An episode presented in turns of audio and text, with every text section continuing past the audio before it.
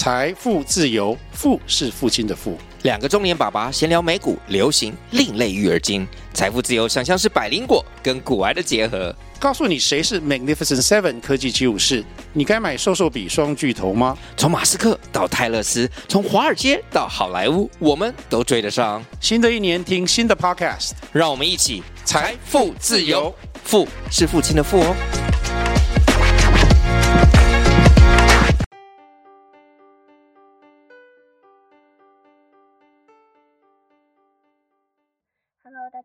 欢迎收听今天理财大小事。嗨，陈大哥。Hello，各位听众，大家好，小郭你好。是，哎，陈大哥，你上一集我们聊到美国现在在升息嘛？那如果我们年轻人啊，我们想要首购房子啊，到底我现在应该要选两房、三房、四房？那现在你觉得是一个好的时机吗？嗯嗯可以跟我们年轻人分享一下呢？呃，我们先如果在谈房价，其实因为房价的组成它有各种因素啊，有土地啊、交通啊、学区啊，呃，嗯嗯甚至于就是这个我们所谓的供需。那呃，其实以目前我们今年度的房市来看哈，其实我们最大的问题还是在于我们呃房市它的工程的问题，因为最今年度的原物料大涨，还有呢，因为移工呢他出走，然后技术工的缺乏，最主要是年轻工人也断层，所以整个建筑业其实它已经呃，并不是呃过去预期中的这么好。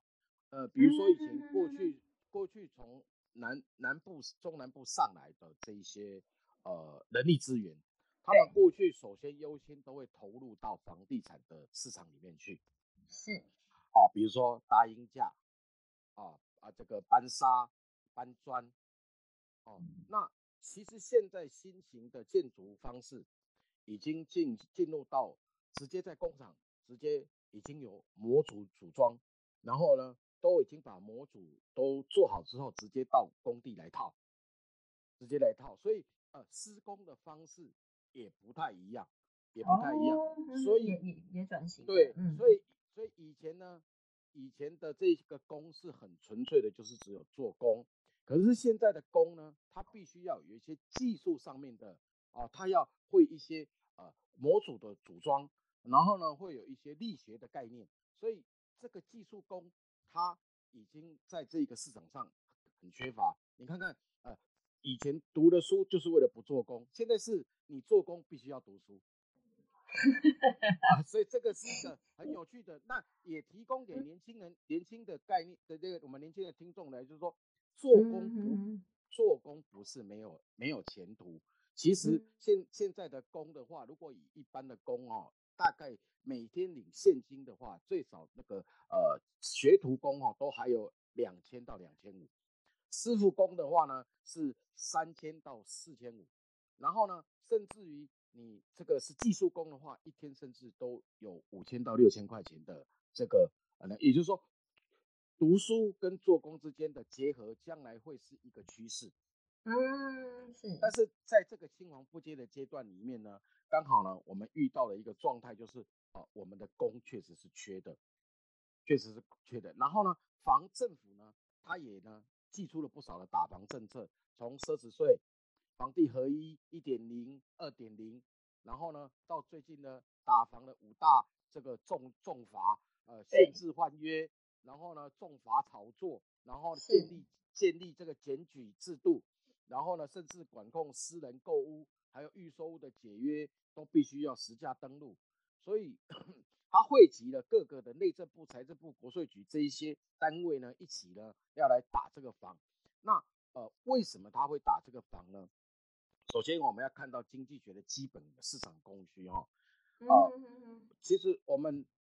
投资客在套利炒作，还有跟自住客的刚性需求面下面，两者之间互相的堆叠，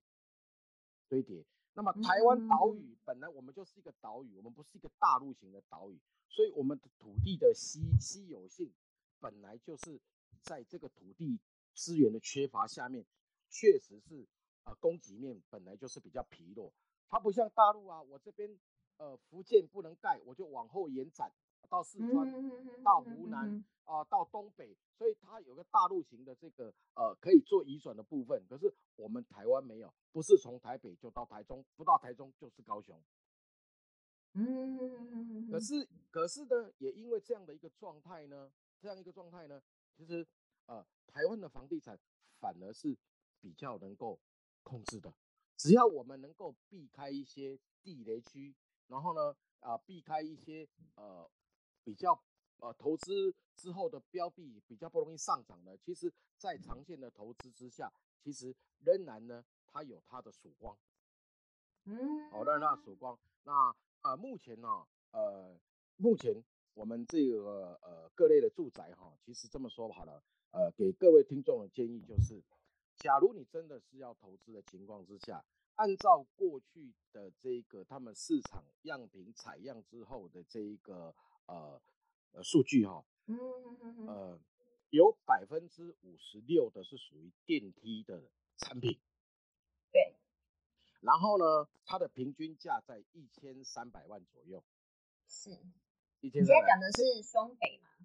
对，我现在讲的是双北哦，就是呃，就是它的这个成交价跟这个呃平数，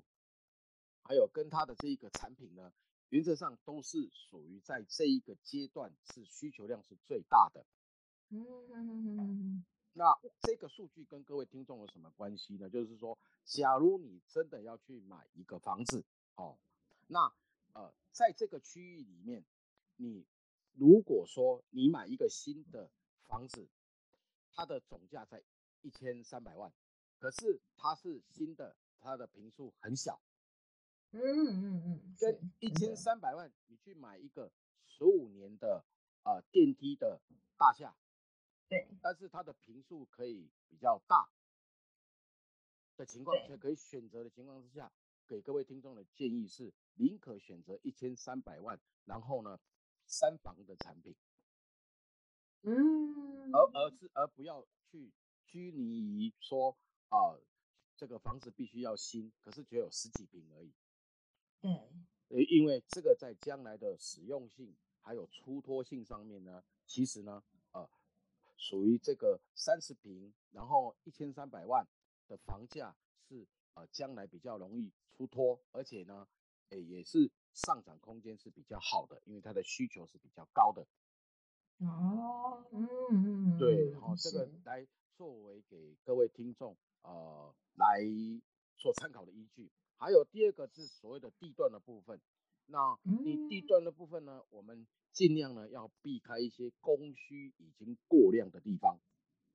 哦，对，举例来说哦，其实呢，呃，最近呢，淡淡水吗？呃，嗯，应该这样讲，我们就是其实大家也常常在听的啊，蛋黄区、蛋白区。对，蛋黄区、蛋白区。那呃，我们新北的这个蛋白区呢，原则上呢，呃，就是很多近期内投资在新庄。嗯新庄，那大家很多听众说啊，新庄也不便宜啊。可是呢，呃，各位听众可能没有发现，就是你光是新庄哈，就有五十公顷的头前从化区，对，还还有一百公顷的副都心的从化区都还在开发当中。接下来还有四百公顷的温仔郡的从化区，这样的一个量，这样的一个量放到市场下去之后。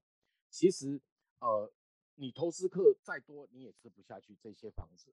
嗯，吃不下这些房子。所以，呃，如果你现在在看的是属于我刚刚讲的这个区域的情况之下，就是呃，你可能在投资上面或者在购物上面，你要稍微的比较慎思一下，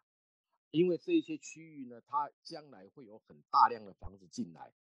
嗯，那你可你你可以有两个想法，一个是。你可能找别的区域去进行投资。另外一个想法是，你可以等到这些量出来之后进场去投资。哦，但是如果是自住的，是不是就没有关系？对，那如果是自住的情况之下，你也要去考量到周边将来这些地方它推出来的产品。第一，你要考量每天工地在施工，真的呢。对，哦啊，第二个。很多大车天天在你们面前跑，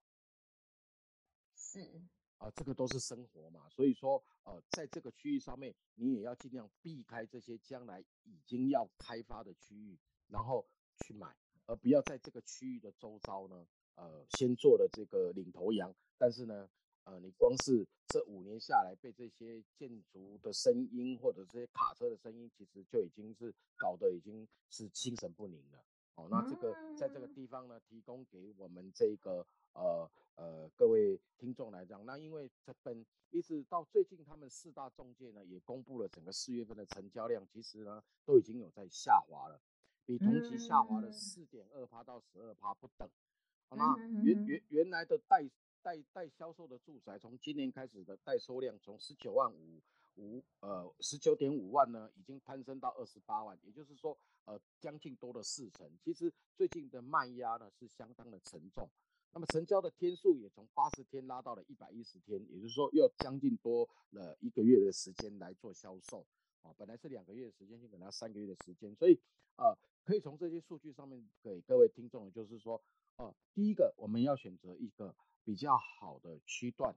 进行，第二个我们要选择对的商品，第三个呢，我们可以慢慢的从市场上去拖，因为有一些呃卖家他已经卖了三个月，其实他的压力会比较重，也不妨你可以去看看这些卖比较久的房屋，那也许可以从这里面去可以呃议到比较大的价格，哦，在这边提供给各位我们听众来做参考。嗯，是是是。那想请教陈大哥，如果我们真的要跟人家议价的话，我就是从这个实价登录的呃周边的的的的价格去去去出价嘛？呃，关于出价这部分，因为是也是另外一门学问，我们下一期再来谈。不好意思，我又挖了一个坑。是，大哥。那整理一下，您的意思是是说，假假设今天我是投资客的话，我得去评估未来这边的供需量，对不对？然后呢，如果今天我们是要自住呢，那大概就是选一个它未来不会影响你的生活太多，比如说像您刚刚说的，附近会不会一直在开发、在挖地，然后影响到居住品质？然后呢，呃，主要来说，三房还是未来市场的一个主流啦。嗯，是是是是是，没错。是好的，非常谢谢陈大哥这么实用的建议。那下期我们再来请教你怎么样去嗯议价，好不好？好的好的，嗯嗯，好的，没问题。好，谢谢陈大哥，谢谢各位听众，好，谢谢听众，各位各位听众，谢谢小郭，谢谢。好，拜拜，拜拜拜